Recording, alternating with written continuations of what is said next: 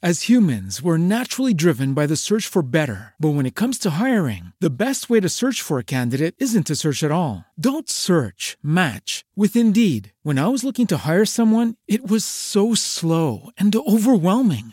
I wish I had used Indeed. If you need to hire, you need Indeed. Indeed is your matching and hiring platform with over 350 million global monthly visitors, according to Indeed data, and a matching engine that helps you find quality candidates fast. Ditch the busy work. Use Indeed for scheduling, screening, and messaging so you can connect with candidates faster. And Indeed doesn't just help you hire faster. 93% of employers agree Indeed delivers the highest quality matches compared to other job sites, according to a recent Indeed survey. And listeners of this show will get a $75 sponsored job credit to get your jobs more visibility at Indeed.com slash podcast. That's Indeed.com slash podcast. Terms and conditions apply. With the Lucky Land slots, you can get lucky just about anywhere. This is your captain speaking. Uh, we've got clear runway and the weather's fine, but we're just going to circle up here a while and uh, get lucky. No, no, nothing like that. It's just these cash prizes add up quick. So I suggest you sit back, keep your tray table upright, and start getting lucky. Play for free at LuckyLandSlots.com. Are you feeling lucky? No purchase necessary. Void where prohibited by law. 18 plus terms and conditions apply. See website for details.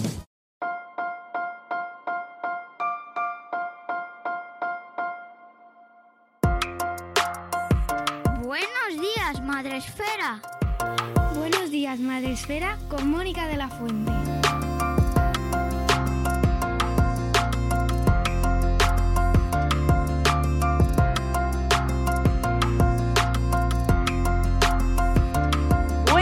Días, Madre Esfera. Bienvenidos un día más a nuestro podcast, el podcast de la comunidad de creadores de contenido sobre crianza en castellano.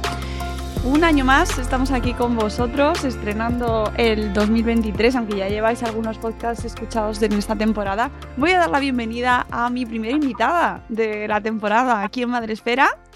Ella es Laura Estremera. Buenos días, Laura, ¿cómo estás? Pues buenos días, muy bien. Con ganas de, de estar ahí con todos vosotros y vosotras. Pues eh, ahora vamos a darle duro aquí al libro que nos traes. Vamos a empezar el año hablando pues del tema por excelencia aquí en Madresfera. Hablamos de maternidad, de crianza, de infancia, de cómo ayudarnos entre todos a salir, a salir adelante de una mejor manera, cómo entender mejor a nuestros hijos y nuestras hijas, sobre todo especialmente en este caso en la primera infancia. Y lo hacemos con un libro. Aquí ya sabéis que os recomendamos siempre mandanga buena. En este caso es Déjalos ser niños, una guía práctica para acompañar a los pequeños en una crianza respetuosa. Aquí lo tenemos publicado por Bucket. Pues aquí tenemos este Déjalos ser niños y quien no conozca a Laura, pues eh, además de poder entrar en su web y poder visitarla y conocerla, que es lauraestremera.com, pues tenéis eh, la bio de Laura que mm, creo que es lo más recomendable en este caso. Laura es maestra de audición y lenguaje, psicóloga, técnico superior en educación infantil, psicomotricista relacional especialista en atención temprana, experta en duelo infanto-juvenil. Eh, está formándose como profesional Pickler desde el Instituto Pickler Lotzi de Hungría y es apasionada de las pedagogías activas. Es autora del libro de crianza de descarga gratuita Criando y del libro Ser niños acompañados además del que os vamos a contar hoy. Ha trabajado durante nueve años como tutora en el primer ciclo de educación infantil y desde 2018 está al frente de un proyecto de acompañamiento a la infancia desde la psicomotricidad. Eh, exacto. Pero lo he dicho mal porque es desde la psicomotricidad vivenciada en la Puebla de Híjar, Teruel. Y además realiza charlas y formaciones tanto a padres como profesionales. Y además podéis con- eh, contactar con ella a través de su web y supongo que también estarás en redes, Laura. Exacto. Instagram sobre todo y Facebook. Pues bienvenida Laura, después de esta turra que he echado. Ya tengo claro que tengo que dejar que hables tú todo el resto del programa. No, no, no, no. Bueno, cuéntame un poco cómo llegas a especializarte y a decidir cuál va a ser tu camino, que mm, entiendo que tiene que haber ido llegando eh, de una manera gradual y que no lo tenías tan claro desde el principio. Mm, me voy a dedicar a esto con este enfoque. Eh, cuéntanos, Laura. Uf, pues por supuesto que no. O sea, si, me si ahora mismo fuera. ¿En tu mente tenías en algún momento que ahora mismo estarías hablando con Mónica en una entrevista? Ni de broma.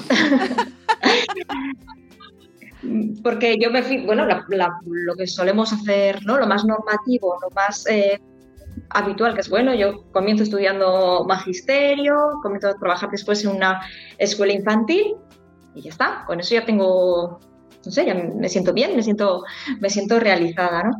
Y bueno, esa raíz de, sobre todo de Internet, ¿vale? Porque yo vivo en un pueblo muy pequeñito de la provincia de Teruel, entonces no tengo muchos referentes eh, en relación a escuela, a una escuela pues, diferente, ¿no? Por ella has hablado en la, descripción de pedagogías em, activas.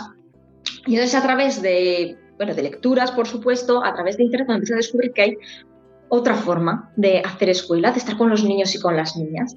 Y todas esas cosas que al principio parecían como algo utópico, bueno, aquí no se puede hacer, es que aquí estamos en otro contexto muy diferente.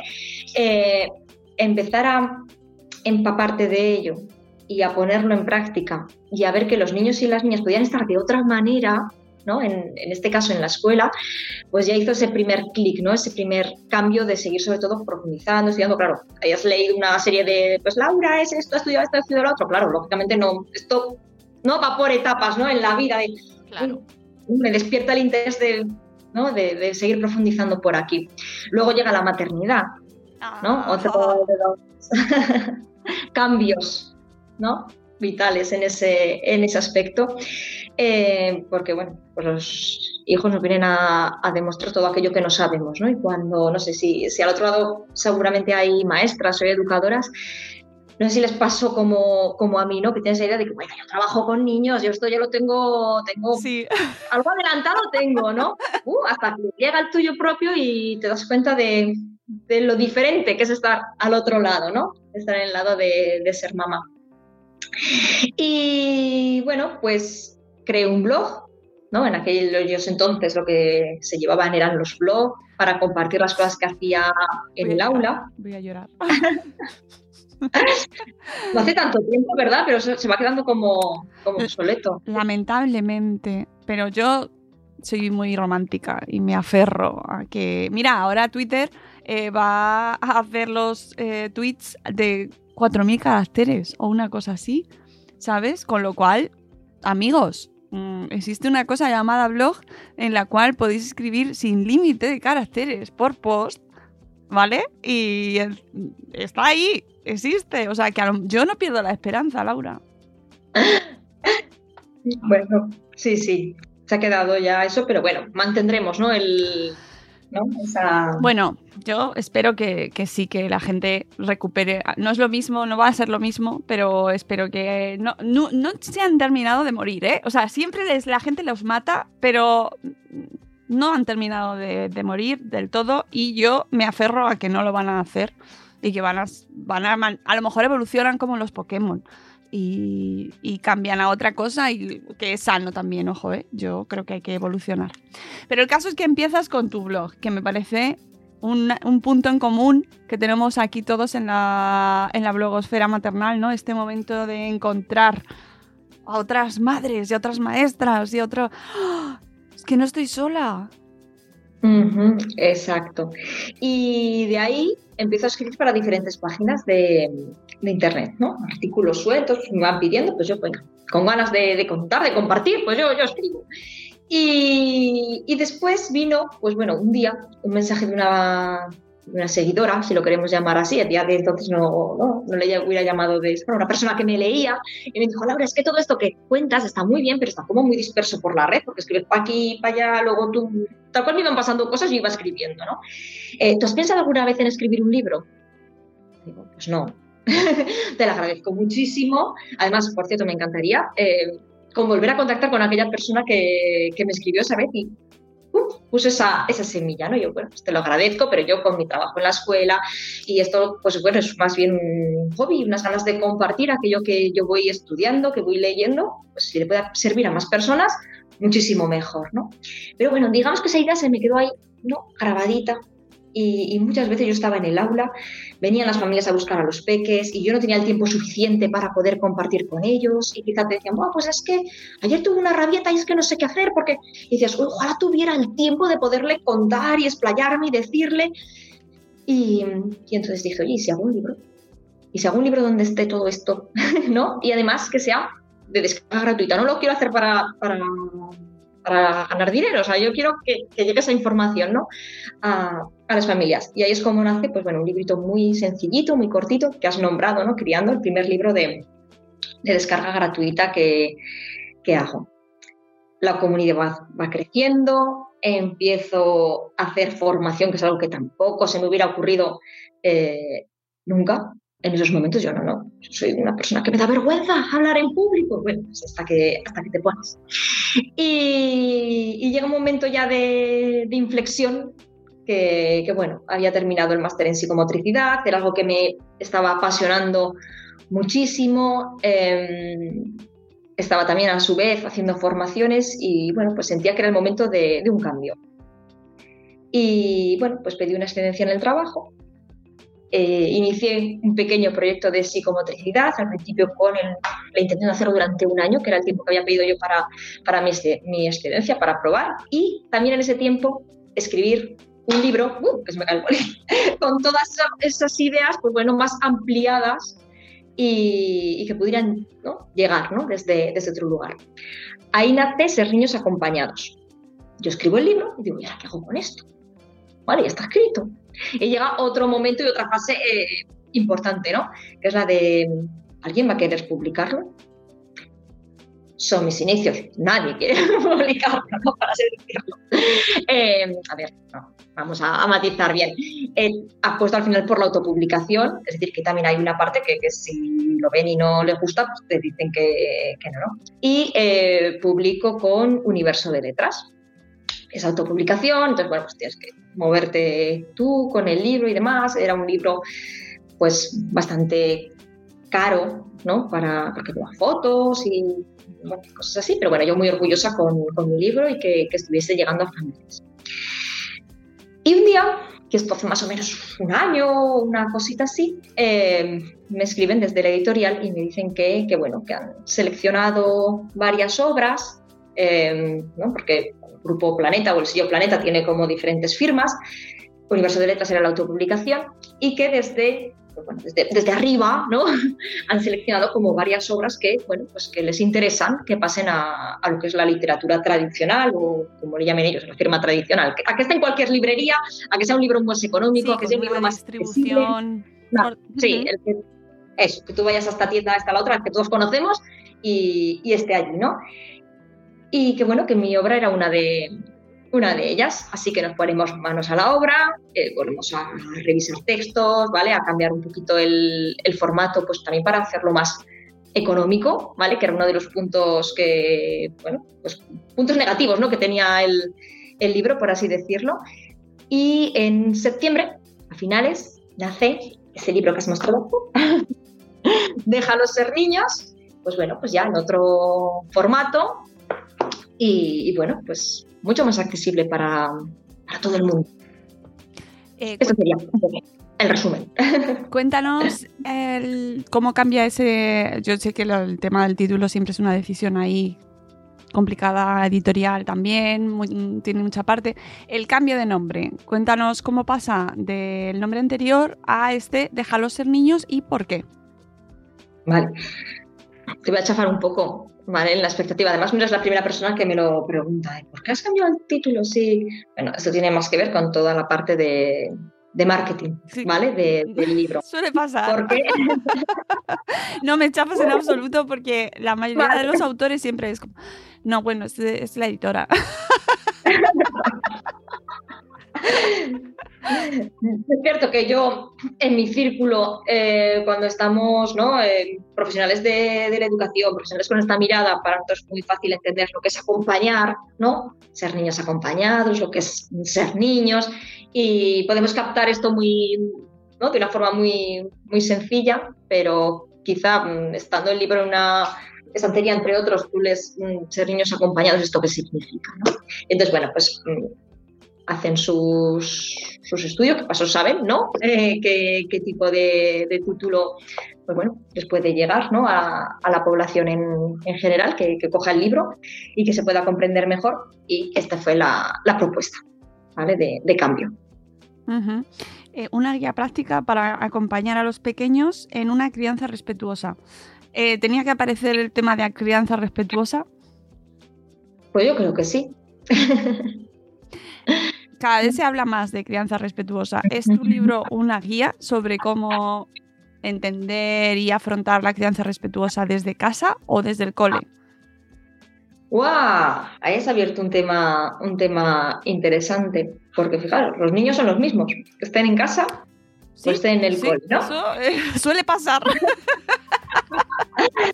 ¿Y cuántas veces no separamos esos mundos? ¿no? Eh, es que esto es para maestros o para educadores, esto es para familias.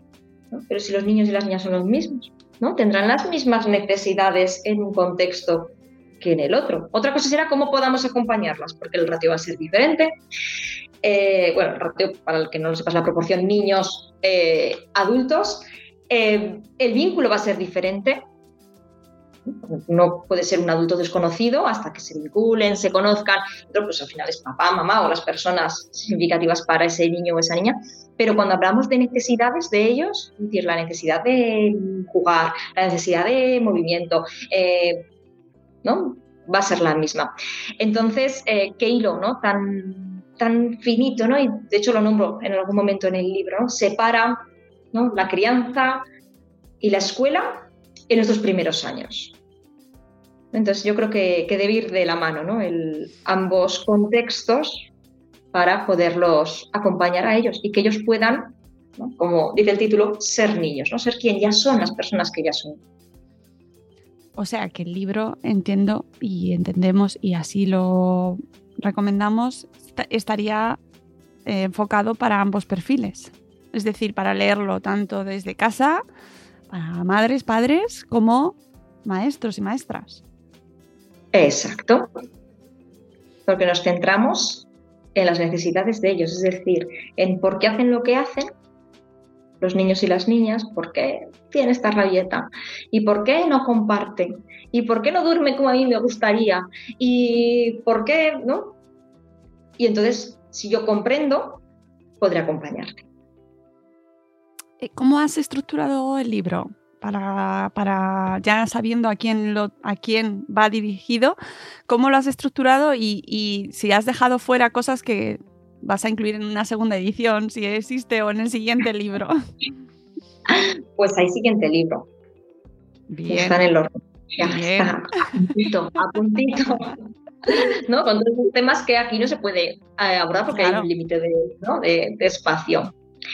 Pues en este libro empiezo por lo más básico para mí, que es el vínculo.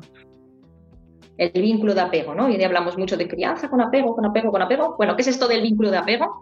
¿Qué tipo, tipos de vínculo de apego hay? Porque va a ser, los psicomotricistas decimos, el primer organizador del desarrollo. Es decir, si el vínculo es seguro, ¿no? El desarrollo va a ir por una dirección, ¿no? Y si el vínculo es inseguro, pues el desarrollo, ¿no? Tomará otros, otros caminos. Entonces, eh, primera parte del libro, vínculo, necesidades de los niños y las niñas, para irnos después hacia la parte emocional, cómo se desarrolla ese cerebro y por qué los niños y niñas a estas edades, porque no lo he dicho, pero está sobre todo centrado en los tres primeros años, ¿vale? Eh, ¿Vale? ¿Por qué hacen lo que hacen? ¿no? Decimos no puede compartir y por qué le quita los juguetes a los demás y por qué no eh, mi hijo le digo que se calme y no se calma y vamos a entenderlo y entonces veremos como no es algo que no quieran sino que no pueden ¿no? todavía. Control de esfínteres todos los procesos madurativos que en los primeros años ¿vale? nos, nos preocupan. Nos vamos después a todo el tema del movimiento movimiento libre. Y por último nos vamos a la parte más relacionada con el aprendizaje ¿vale? juego Cómo es ese desarrollo del juego y cómo los niños y niñas, que tenemos esta frase muy común, ¿no? Muy común y lo utilizamos mucho, los niños y las niñas aprenden jugando. Pero luego, por otra parte, lo vemos que juegan mucho de hay que enseñarles algo más, más estructurado. Es que vamos a darle ese valor al juego y vamos a ver cómo en los primeros años lo que necesitan es jugar y vamos a ver ese juego con otros ojos. Y termino el libro yéndome más a la parte de escuela. bueno, pues todo esto que hemos visto, cómo podemos acompañar estas necesidades de los niños desde la escuela. Es decir, cuando hay ratios más amplias, hay diferentes necesidades al mismo tiempo, que por el hecho de que los niños y niñas tengan una misma edad cronológica, no van a tener las mismas necesidades, porque cada uno tiene su propia esencia, su propio ritmo. Y bueno, pues hacia, hacia ese lugar nos vamos al final del libro. Em, tiene ya desde el principio, eh, a, mí pensando en la entrevista se me ocurrían un montón de, cuestiones que, porque además es que cada vez se habla más de la crianza respetuosa y al hablarse cada vez más de la crianza respetuosa también creo que eleva las expectativas hacia sitios pues que luego nos la damos, ¿no? y que hace que eh, la gente se enfade mucho con la crianza respetuosa. Mm, desde tu perspectiva y además ahondando en el libro como lo haces a través de además una amplia eh, bibliografía con muchísimas referencias, todos los estudios que se han hecho a raíz del tiempo, es decir, que no es un concepto actual, que es algo que viene de hace mucho tiempo, que se ha ido elaborando, pero que ahora pues cada vez se habla más de ello. ¿Cuál crees tú que es la principal dificultad para eh, que la crianza respetuosa se entienda como algo natural, que ni siquiera haga falta explicarlo, entender por qué es tan eh, necesario o por qué no es algo como normal, como de sentido común? Pues mira, no es algo como de sentido común porque tenemos em, algo, ¿vale? Las personas que se llama transmisión intergeneracional, que eso significa que eh, nosotros hemos sido niños. Y hemos pasado por una serie de vivencias y una serie de aprendizajes que han quedado impregnados en nosotros. Y es esa forma, ese trato que hemos recibido lo que nos va a salir de forma natural con nuestros niños y con nuestras niñas. Y venimos de, mm, bueno, pues Estos, estas décadas atrás, de, de, una crianza que quizá no ha sido la más respetuosa. Y diréis, hombre, no, hombre, que, que no estamos tan mal, ¿no? Claro, eso, bueno, siempre se dice. Hemos estado en un intervalo temporal donde las prácticas de crianza pues quizá no han sido lo más respetuosas o lo más acordes con las necesidades de la infancia. Aparecen todas estas técnicas conductistas, de pues ignóralo y entonces ¿no? No, no te pedirá tanto, no te pedirá tanta atención. Aparece también una época en la que las emociones no se tienen en cuenta. Y hombre, ¿cómo que no se tienen en cuenta? Mm, ¿De qué venimos? Del no se llora, del no tengas miedo, ¿no? te enfades, es decir, que hay una parte de mí que tengo que ocultar y que no puedo mostrar, ¿no? Eh, es decir, todas esas emociones no han sido, ¿no? No han sido acompañadas. Esa es la parte que nos va a salir de forma natural, ¿no? Y va a ser al leer, al profundizar, cuando vamos a decir, mm, ¿veis? No, no, estaba ¿no? Tan, tan equivocada en esa, en esa parte que, que por un lado sentía, ¿no? Que, bueno, pues que quiero dormir con mi bebé, porque me siento cómoda con, con él, pero claro, yo salgo a la calle y me dicen, ay, no, que se va mal acostumbrar y entonces nunca te lo podrás sacar de la cama o lo llevo a UPAS y me dicen, pero déjalo en el suelo que si no, no lo hace por sí mismo ya nunca más caminará y tendrás que llevarlo al instituto a UPAS. Y, bueno, pues cuando vemos cómo ha sido esa historia de la evolución, cuando ampliamos más el foco y no nos centramos ¿no? solamente en las últimas en las últimas décadas, pues vemos que, bueno, que el ser humano ha llegado hasta aquí porque también ha sido criado de una determinada forma y quizá vinieron pues unas técnicas como más modernas, ¿vale? A querernos em, enseñar cómo criar y que pues no igual no eran lo más, lo más adecuadas, ¿no? Para, para los niños y las niñas, pues desde el nacimiento y separarlos, ¿no? En nidos y no estar cerca de, de la mamá, ¿no? El alimentarnos con unas pautas, ¿no? De cada X horas, en lugar de seguir, eh, pues bueno, el, mirar al niño y decir, bueno, tiene hambre porque tiene que comer, ¿no? y, quizá esa rigidez ¿no? es lo que, lo que ha hecho bueno, pues que nos separemos de esa parte ¿no? más natural, pero que, que, no es una moda de ahora. ¿no? Es vamos a volver hacia atrás, vamos a ver ¿no? cómo hemos llegado hasta aquí vamos a ver también la información que tenemos hoy en día sobre qué necesitan nuestras criaturas y vamos a intentar ajustarnos en la medida de lo posible a las necesidades de los niños y las niñas, que nosotros somos adultos y podemos tomar decisiones y podemos esperar más y podemos demorar determinadas situaciones, pero nuestros niños y niñas lo necesitan y lo necesitan ya. ¿vale? Lógicamente van a ir creciendo y van a tener nuevas capacidades y van a tener nuevas habilidades y también aumentará su capacidad de espera, pero cuando son pequeñitos, nos necesitan a nosotros para poder satisfacer todas esas necesidades, que no son caprichos, que no son, no, es que es lo que necesitan que respondamos para que ellos puedan desarrollarse bien. Y es ah, eh, mm, saber eh, manejarse dentro de la crianza respetuosa o entenderla y asimilarla es posible para todos, es decir, hay que hacer algún proceso de transformación, porque hay gente que la asimila y gente que directamente lo ve como una, un retroceso en nuestras conquistas sociales, por ejemplo. ¿No? Es un retroceso, es perder independencia de la madre o es perder eh, autonomía de la madre en pos de la criatura, ¿no? ¿Cómo, ¿Cómo congeniamos y conciliamos ese respeto a la criatura con bueno, pues los avances sociales que se puedan haber llegado a conseguir. Yo creo que es importante, em, ¿no? Cuando vamos a ser mamás o papás, tener conciencia de qué es una criatura y qué necesidades va a tener, ¿no? Para no ir con unas expectativas no ajustadas a lo que es un niño o una niña, ¿no? Y saber a qué, lo que nos enfrentamos. Y, eso no quiere decir que no sea eh, cansado, que no, no, no nos vaya a faltar el sueño, eso, hay que, saberlo, ¿no? Em, también. Pero em, conocer, ¿no? Cuáles son esas, esas. Mucha gente me dice, ay, qué, qué, bien tu libro, pero ojalá lo hubiera leído estando embarazada. O esto me hubiera hecho falta antes de, ¿no? Eh, ser mamá o ser papá. Em, porque a veces tenemos unas expectativas sociales que poco ajustadas a lo que es un niño o una niña a lo que van a ser sus demandas, a lo que van a ser sus necesidades y, bueno, pues tener unas expectativas más realistas también nos va, ¿no? nos, va, nos va a ayudar. Y comprender también que nada es permanente. Porque a veces estamos en esos primeros años y decimos, madre mía, ¿no? Qué agotador, ¿no? Pero hoy no es siempre. Y el niño también va a ir cambiando. Y a veces tenemos como ese miedo, ¿no?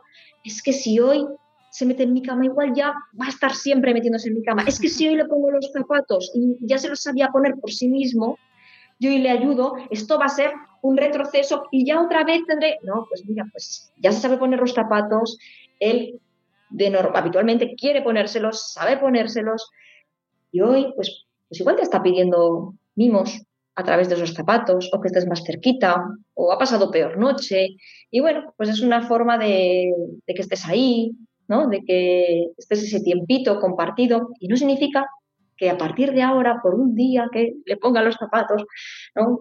a partir de ahora tendrás que hacerlo siempre. Entonces, em, los peques van a ir cambiando, sus necesidades van a cambiar, que también es una de las eh, características importantes como, como adultos que acompañamos, el saber que nuestro acompañamiento va a cambiar y tenemos que ser muy flexibles a ello, ¿no? Em, porque lo que igual un día ayuda y favorece si nosotros nos mantenemos rígidos en que esto es lo que necesita y no nos damos cuenta que el que está evolucionando y está cambiando, eh, puede dejar de ser una ayuda. Mm. Entonces, eh, vamos a estar también nosotros cambiando continuamente como, como adultos. Y bueno, eso también nos quita un poco ese, ese peso de decir, madre mía, esto va a ser así siempre. No, va a cambiar. Luego tendrás cosas.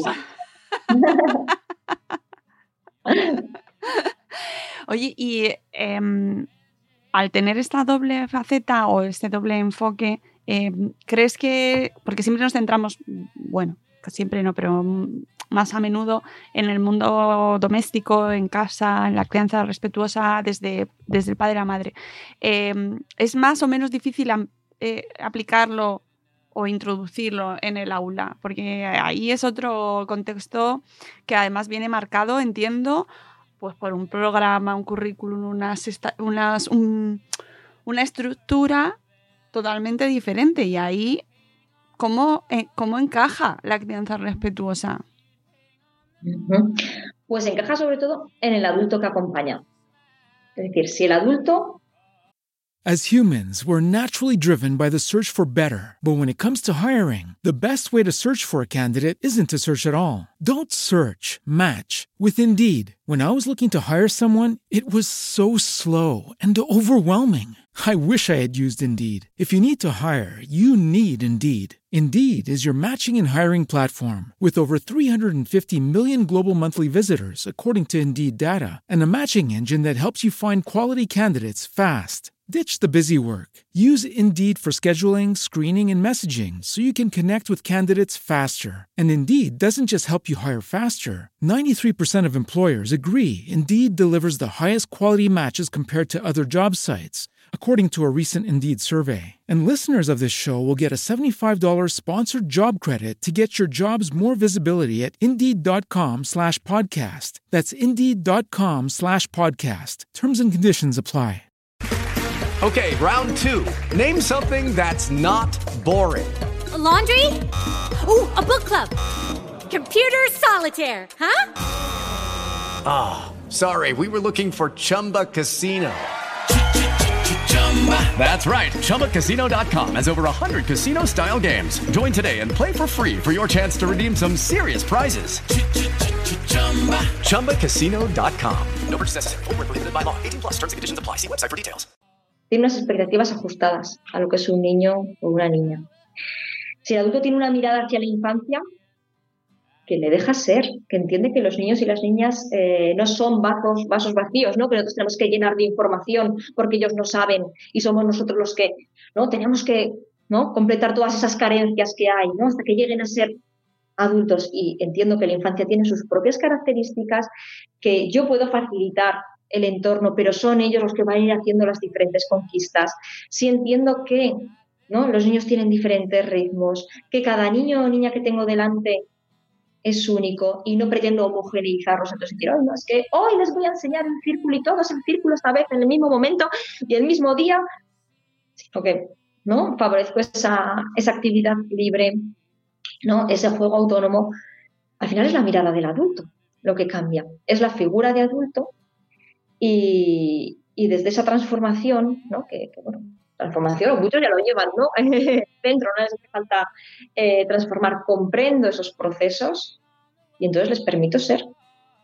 Claro, esto lleva, hemos dicho, importante, el cambio del adulto que acompaña. Si no nos quedamos en cambiamos las aulas, quitamos los murales, quitamos las mesas de color inchis por poner todo de Ikea muy neutro, muy nórdico, ay qué bonito, pero si yo sigo siendo el mismo, exigiendo lo mismo, teniendo ¿no? la misma mirada de la infancia, me da igual los muebles que, haya y lo estéticamente decorado que esté.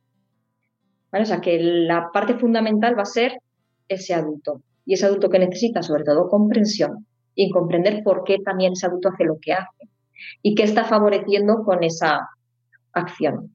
Así que encajar, encaja.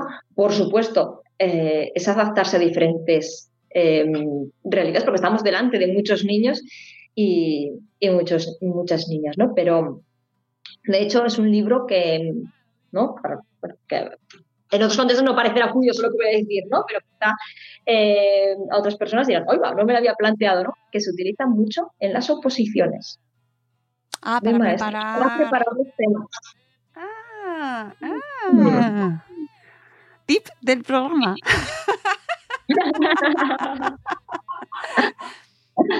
Oye, muy interesante, claro. No lo había pensado, eh, es cierto, porque como no soy opositora ni lo he sido, pero ahora que lo dices, tiene todo el sentido, claro. Pues en maestros segundo ciclo, ¿no? en, las, en las oposiciones, em, hay un tema específico ¿no? Es que los temas son como abiertos, entonces la gente lo tiene que, completar y hacer lo suyo. Vas comprar un temario de oposición, pero la gente que ya como un tiempo opositando, pues va añadiendo autores, bibliografía, ¿no? Va actualizando los temas para, para que, bueno, pues cuando lo presentes delante de tu tribunal sea algo ¿no? actualizado y que no estén escuchando todo el rato el mismo, el mismo temario, ¿no? Y hay un tema específico que hace referencia al primer ciclo, entonces toda esta parte de escuela les viene al pelo. Y luego hay otros temas, ¿vale? Por ejemplo, el tema emocional y afectivo, es otro de los temas de, posición, el movimiento, y la psicomotricidad. Vamos a tema 2, organización de espacios, y entonces pues, utilizan para, para sacar información y complementar sus, sus temas. Eh, además tienes una parte final del libro mmm, más visual, eh, con imágenes de, de, cosas que vas explicando y que van, pues evidentemente, muy relacionadas con tu contenido. Y eh, hablas, que así ya aprovecho y te pregunto para que nos expliques qué es la psicomotricidad eh, vivenciada, por favor. de la psicomotricidad, ¿vale? A ver, porque no es nada, nada sencillo de, de explicar. Gracias, porque digo, yo... Mira que me, empapo mucho de estos temas, pero la psicomotricidad vivenciada me parece un concepto que por lo menos merece la pena que, entendamos y que sepamos un poco la población general, porque luego parece como que hay una distancia entre el mundo de los maestros y las familias y nos llaman, no, es que vamos a hacer, eh, pues no, suena a chino. Vale, a ver, os lo voy a poner en contexto visual, ¿vale? Para que nos lo podamos imaginar y eso ya entramos luego en la parte más teórica, ¿vale? O cuál es su, su base. Todo esto contado en que lo voy a explicar en dos minutos, así que, que madre mía, puede ser como, madre mía, que está diciendo Laura, imaginaos todo lo que falta aquí por poder explicar, ¿vale? Pero en términos visuales, para todas esas familias que dicen, sé que mi hijo, mi hija en el cole un día toca psico. ¿Qué es esto de psico? O eh, no, me han recomendado que vaya a un lugar para hacer psicomotricidad vivenciada y no sé qué es esto, qué es lo que me están diciendo, ¿vale? La psicomotricidad se hace en la sala de psicomotricidad, ¿vale? Que es un espacio amplio, diáfano, con una serie de materiales eh, específicos, pueden ser como módulos de goma espuma, una llamada y si no, digo, no sé si se va el, el audio o no se va el audio. No, retomo. un momento, ¿vale? pero ya estás, sí. Vale, he vuelto. Vale. Pues la psicomotricidad se hace en un espacio, ¿vale? Que es la sala de psicomotricidad, donde hay unos materiales. Materiales abiertos, materiales que podemos decir que en sí no son nada. Módulos de, ¿no? de goma espuma, bastante grandes, o sea, que nos permite moverlos, subirnos encima, saltar desde ellos, eh, con formas muy simples, cubos, ¿vale? Eh, eh, cilindros, arcos, eh, donde hay espalderas, donde hay otros materiales ¿no? que puedes mover mucho más fácil, como telas, como cuerdas, como peluches. O sea, ese sería el espacio. Tenemos esos materiales y tenemos un tiempo que se llama la sesión de psicomotricidad y entonces, pues, una semana o dos veces a la semana vamos a ese lugar, ¿no? Vamos a ese espacio. Y hay algo importante también que es la figura del psicomotricista. O sea, damos importancia al adulto, ¿vale? Que, que, acompaña. Lógicamente, este psicomotricista tendría que tener una, o sea, está, ¿no? La formación en, en, psicomotricidad para que efectivamente, ¿vale? Lo que allí se haga sea, sea psicomotricidad. Y bueno, los niños entran allí y ¿qué hacen? Pues la actividad natural de los niños y las niñas. Jugar. ¿Y jugar cómo? Con unos juegos que yo le preparo, les hago, no, no, no. Jugar libremente. ¿Y para qué juegan libremente? Bueno, pues porque a través del juego libre los niños y las niñas se están expresando. Es su lenguaje natural. A través de ese juego libre nos están contando toda su historia de vida, quiénes son ellos. A través de ese juego libre están aprendiendo. Según cómo clasifican los materiales, los ponen, los quitan, están adquiriendo vivencias, ¿no? aprendizajes desde la vivencia del propio cuerpo, que es lo que necesitan los niños y niñas en los primeros años. Y a través de ese juego libre están elaborando todos aquellos conflictos emocionales, ¿eh? los miedos, ¿no? sus preocupaciones, y lo están expresando todo a través del juego. ¿no? Por eso así desde fuera es como, ¿cómo? He ido a llevar a mi, a mi hijo justo cuando estaban en la hora de psico y, y estaban por allí todos moviéndose, cada uno ahí hacía lo que quería. ¿no? Pero, pero ¿qué es eso? Eso es, vamos, una, ¿no? Sí, y gritan. No, yo te iba a preguntar eh, ¿qué, ¿qué, diferencia hay entre el recreo o dejarlos no hacer nada y esa, esa hora de psico. Uh -huh. Pues el encuadre. ¿Y qué significa el encuadre? Ese tiempo, ese espacio, esa persona que está acompañando las situaciones, porque no es decir, los dejo ahí y mientras no se hagan daño y no se peguen, pues ya está, ¿no? No, estoy allí comprendiendo cada uno de esos juegos que están sucediendo. estoy comprendiendo las interacciones, estoy comprendiendo cuando alguien necesita una ayuda en ese desarrollo y sé cómo de una forma indirecta eh, acercarle esa ayuda, porque sé leer ¿no? ese tipo de, de juego. Y sobre todo hay un encuadre. ¿Un encuadre que es? Que en esa sesión no es, venga, entramos, jugáis, y cuando se va acabando el tiempo, venga chicos, recoger que nos vamos. Sino que dentro de esa sesión hay también como unos tiempos. Aunque el tiempo más grande sea el juego libre, va a haber un ritual de entrada, en el que los niños desconectan, digamos, emocionalmente, para que me entendáis, con el mundo exterior y entro en esta sala de psico donde tengo permitido hacer cosas que allá afuera no puedo. Y yo sé perfectamente que yo en el aula no puedo ponerme a gritar todo lo que quiera, o dentro de mi casa, o en el supermercado. Pero aquí es el lugar donde puedo hacerlo. Yo sé que en otros contextos no puedo ver una torre construida y tirarla, porque eso sería como un acto de, mm, no sé, portarme mal, para que me entendáis. Pero si aquí el psicomotricista que está en el juego, ¿no? Me construye esta torre y me mira con esa mirada ¡pam! puedo tirárselo y sentir esa fuerza de, yo estoy aquí, ¿no? Y yo puedo. Y un montón de veces al día yo escucho órdenes, órdenes, órdenes, y haciendo, y haciendo, y haciendo, ponte esta ropa y ahora nos vamos, y corre, y monta el coche y tal, y no sé qué, y siéntate y pinta y tal.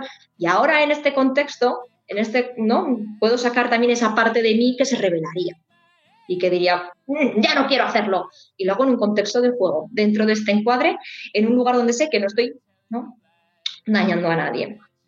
¿no? Entonces tenemos luego todo ese momento de juego con ese encuadre, un encuadre donde puedo sacar también mi agresividad, ojo, que no es agresión, ¿vale? Pero todos tenemos esa carga de quiero derribar cosas, ¿no? A cuántas eh, situaciones nos amoldamos y llega un momento donde yo tengo que jugar esta agresividad, donde la tengo que sacar también para aprender a controlarla. Si lo tengo todo reprimido, reprimido, reprimido, cuando luego además me pasa algo y me enfado, estallo y no sé controlar esta fuerza que tengo dentro, pero me han dejado jugarla en la sala de psico y ahí sí que estaba permitido.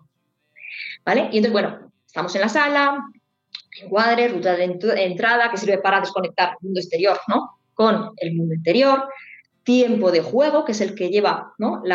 el, mayor eh, gasto de tiempo de, esa sesión, donde además eh, va ese juego llevando un camino, ¿no? Empieza desde un juego como en el desarrollo, ¿no? Muy pulsional, con mucha fuerza, mucho movimiento, como son nuestros peques de año y medio, de dos años. Movimiento, grito, cuerpo, salto, subo, bajo.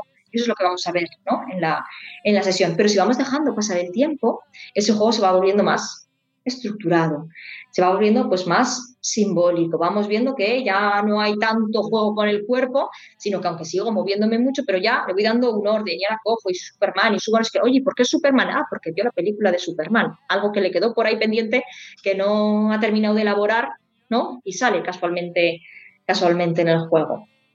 Y vamos viendo después cómo ese juego pues se va, se va transformando. Y llegamos hacia el final de la sesión. Y cogemos el final de la sesión y nos vamos a leer un cuento. Un cuento que tenga que ver con algo que ha sucedido en la sesión, que tenga que ver con vuestro momento evolutivo, con vuestras emociones que estáis viviendo en, en este momento, ¿no?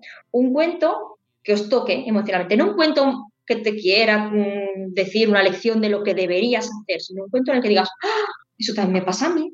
Fíjate, ¿no? Como ese personaje, si es que estas cosas las estoy viviendo yo, pero fíjate, en un contexto lo estás viviendo tú con todo el cuerpo y ahora estás quieto, escuchando y viviendo esas emociones desde otro lugar.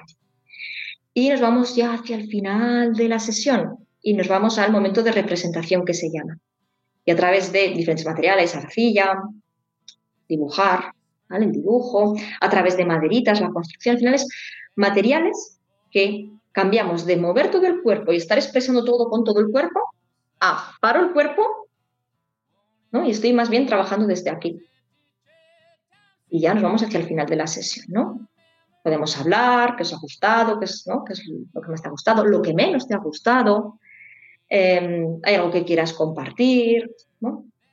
De forma que fijaros, hemos hecho un recorrido dentro de la sesión de cuerpo, emoción, pulsionalidad, lo que me va apeteciendo en ese momento, ah, paro el cuerpo, pienso antes de actuar, incluso puedo transformar en palabras lo que me ha pasado. O sea, fijaros que recorrido en tan poco tiempo. Es el recorrido evolutivo que va a hacer un niño o una niña desde que comienza a desplazarse hasta que llega a primaria.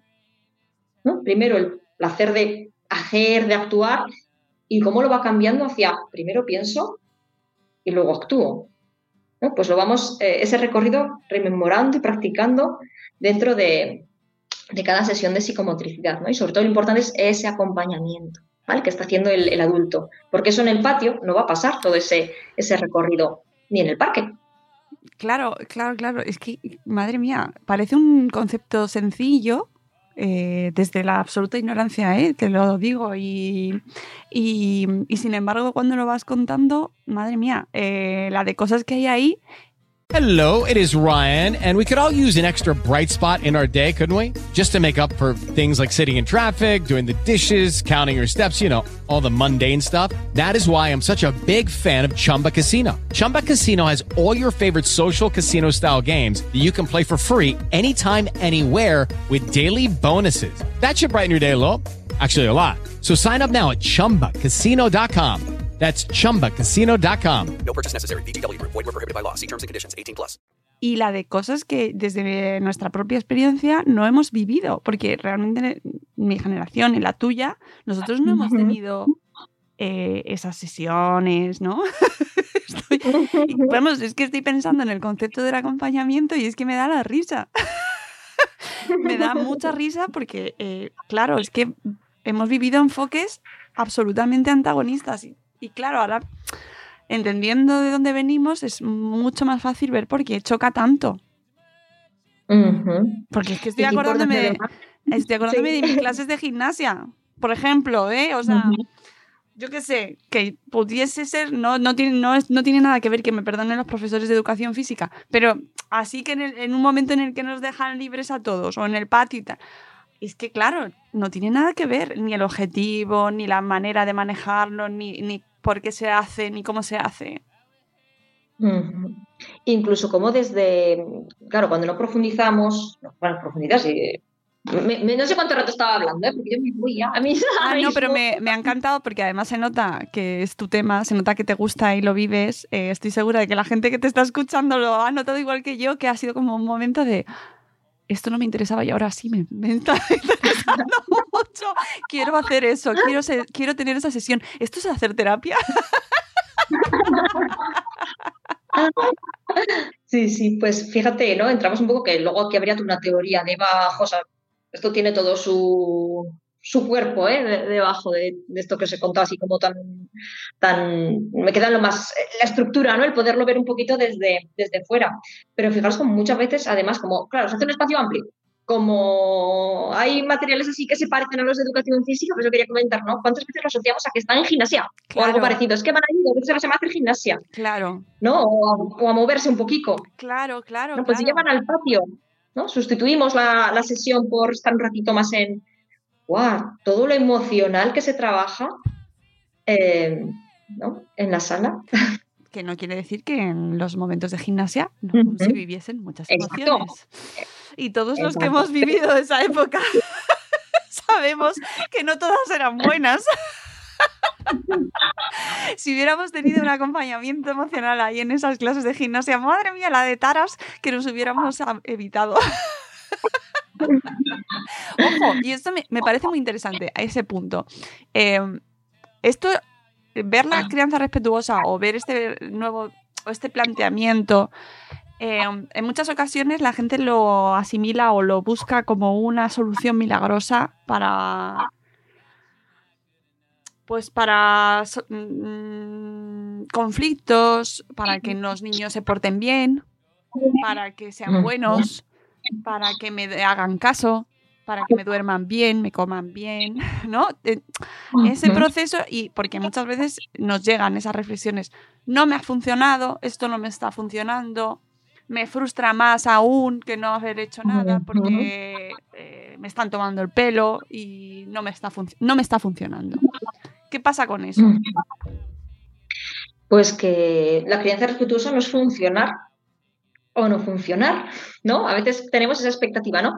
Ah, es que entonces igual, si ahora ya no lo castigo o ahora tal, entonces ya me, hará caso a la primera y entonces me atenderá y entonces, no, los niños son niños y tienen necesidades de niños y tienen un desarrollo de niños, ¿vale? Y entonces, pues, pues, pues no pueden demorar, ¿no? Yo que sé, una situación o no tienen su corteza prefrontal desarrollada, es tan raro que significa, bueno, pues que no pueden ponerse en el punto de vista del otro, no pueden eh, no ir a largo plazo en lo que les va a pasar, no pueden regular sus propias emociones y no las pueden regular con crianza respetuosa y sin crianza respetuosa, porque son características de los niños y las niñas.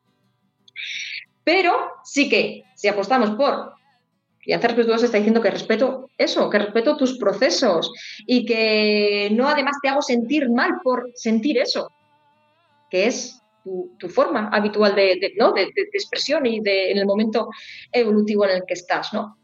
Es decir, que comprendo el momento en el que estás, entiendo que no lo haces para fastidiarme a mí y te voy a ir dando herramientas para que poco a poco, conforme vayas creciendo una y otra vez y una y otra vez y otra y otra vez, yo te haya podido en todo este camino aportar algo para que cuando ya estés preparado, pues puedas ser una buena persona. ¿no? Yo creo que ese al final es el, eh, el objetivo o, el gran miedo ¿no? que, tenemos. ¿no? Es que se me subirá la chepa, es que entonces eh, tal, ¿no? cuando estamos en esa parte catastrofista, que es, que es el final, ¿no? Que, que, no sea buena persona. ¿no? Pues bueno, ¿cómo he podido acompañarte en todas esas situaciones? Pero no hay recetas milagro, ¿vale? Eh, por supuesto que no va a cambiar en el sentido ¿vale? que, aumentábamos a nuestros niños y niñas, porque ser niños, ¿no? Es que es comprender eh, cómo son, pero que con nuestro acompañamiento podemos aportar cositas buenas. ¿Y quién nos acompaña a nosotros? Ay, qué abandonaditos estamos, ¿verdad? Claro. ¿Quién nos entiende y, nos, y nos da caricias y nos cuida y nos dice, lo estás haciendo bien, no te preocupes? Qué importante es tener una tribu al lado, ¿no? Personas que, en las que podamos, nos sostengan a nosotros, para nosotros poder sostener ¿no? a nuestros niños y niñas. Es, la, es importante que tengamos, podamos crear o buscar, ¿no? A veces los entornos, los vínculos que tenemos cerca, pues no son, ¿no? no nos sostienen como necesitaríamos, ¿no? Pero crearnos esa, esa red, porque nosotros no podemos estar siempre sosteniendo si nadie nos sostiene a nosotros. Y ese sostén tiene que venir desde arriba, desde, desde otro adulto. No pueden ser tampoco nuestros hijos. Claro. Los, que, los que nos sostengan. Mm mira, nos da para, nos daría para horas, eh, Laura, porque realmente el concepto pues para muchísimo, hay un montón de temas que no hemos abordado y creo que hemos terminado volviendo al inicio, a este ser niño, ¿no? A entender realmente, a la importancia de entender eh, qué es ser que ser pequeño, qué, qué, pasa en esa infancia, en ajustar nuestras expectativas conocer la realidad y ajustar nuestras expectativas y me gusta mucho acabar con el cuidarnos también. Y porque si no estamos bien, tampoco podemos dar más. y también el rol de la tribu y de la comunidad, y ahí las escuelas activas tienen mucho papel también. Me estoy acordando de mi amiga Arancha Arroyo y Magea Escuela Activa, con los que colaboramos mucho en Ser Tribu, en nuestro podcast, en la sección, y el papel de la escuela es fundamental también ahí. Exacto. No vista además la escuela como ¿no? dos entes separados y es que estamos acompañando a las mismas criaturas, ¿no? Y cuanto más ¿no? unión haya, pues nos va a venir bien a todos. No solamente a las criaturas, que es por supuesto, ¿vale? Que no iba como dos mundos enfrentados, sino también a las familias como lugar de sostén y de, bueno, pues sentirse acompañadas en su crianza y en todos estos cambios que están haciendo sus pequeños, ¿no? Sí, tener, y tener a la maestra y como aliada y al equipo escolar, ¿no? El, que el cole sea eh, un, peón en nuestra jugada, ¿no? Y que, participe activamente y nos sintamos ayudados y acompañados, pues ojo, es que no lo sabemos que existe y que debería ser así, pero Eh, qué sí, importante. que muchas veces, exacto. Muchas veces, tristemente, ¿no? Se, em, no, si colaboramos con las familias, les pedimos que traigan eh, un material sobre el Egipto, que es lo que estamos trabajando ahora, no somos colaborar con las familias. Y un día que vengan a contarnos de a qué trabajan, ¿no? No, no es esa unión familia-escuela la que, la que nos podría aportar mucho más, sino la que tiene en cuenta a los niños, la que tiene en cuenta sus necesidades, la que hay una comunicación eh, constante porque me interesa y me importa ¿no? las cosas que, que suceden en, en, los dos contextos para que el niño tenga una visión también unificada de quién es el mismo, el que la familia encuentra apoyo, ¿no? Entre, ¿no? puede ser tan bonito. Mm, total, es que mm, la comunicación, el apoyo, el estar coordinados y sobre todo yo creo, y esto eh, de verdad con, con el libro creo, creo, que queda muy patente, poner, cambiar el punto de, vis, de vista, este adultocentrismo que nos rige como sociedad y que el, realmente el protagonista sea el niño desde el que se eh, configure eh, pues la educación, la crianza, el, el, el, cuidado, ¿no? En torno a esas necesidades, que no quiere decir, por favor, que se ponga al niño como rey de la pirámide, que no, que esto ya lo hemos dejado atrás, creo, pero no, que no supone, que no quiere decir eso, pero sí que estamos en una sociedad en la cual se rige todo desde el punto de vista del adulto. Y no tenemos en cuenta las necesidades de los niños y hay que conocer cuáles son esas necesidades. Por eso tu libro es un, una recomendación absoluta para eh, que padres, madres, familias y equipo directivo, equipo en escuelas, eh, maestros, maestras, directores, directoras, todos aquellos que están en este, uh, en este juego en el que estamos viviendo ahora mismo, pues que tengan, intenten tener el mismo punto de vista, que al final es cuidar el, al, al, pequeño, al peque, a la pequeña. Exacto.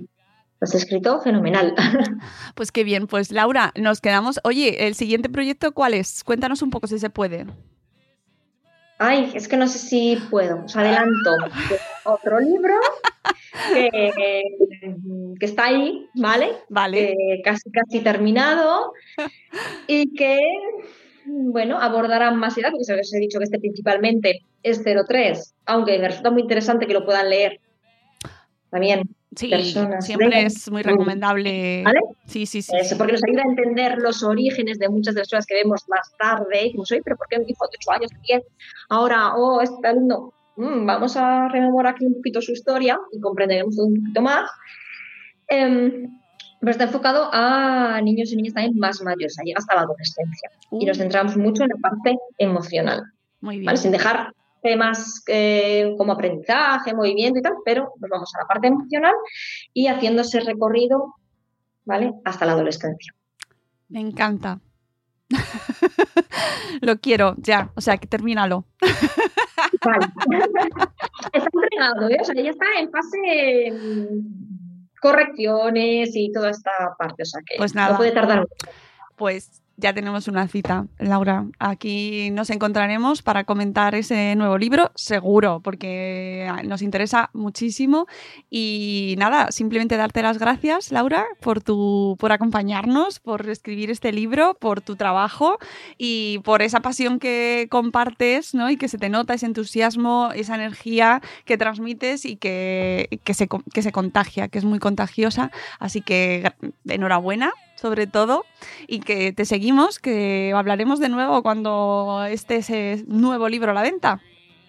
Muy bien, y yo encantada, encantada de, de hablar contigo y, y, bueno, pues contarte más cositas. Pues nada, este es el lugar, amigos, para contarnos cositas.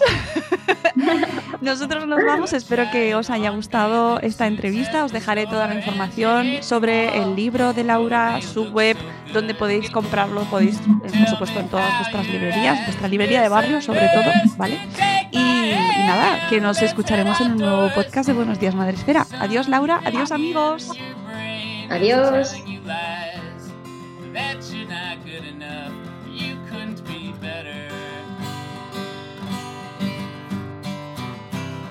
head.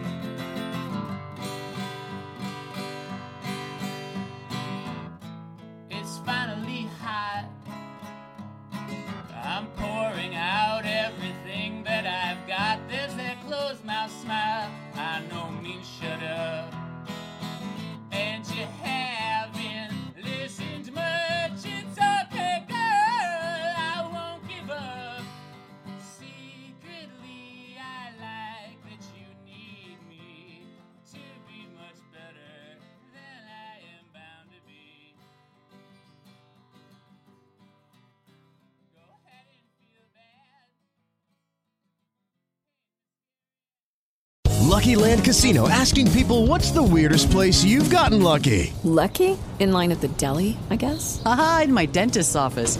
More than once, actually. Do I have to say? Yes, you do. In the car before my kids' PTA meeting. Really? Yes. Excuse me, what's the weirdest place you've gotten lucky? I never win and tell. Well, there you have it. You can get lucky anywhere playing at LuckyLandSlots.com. Play for free right now. Are you feeling lucky? No purchase necessary. Void where prohibited by law. 18 plus. Terms and conditions apply. See website for details.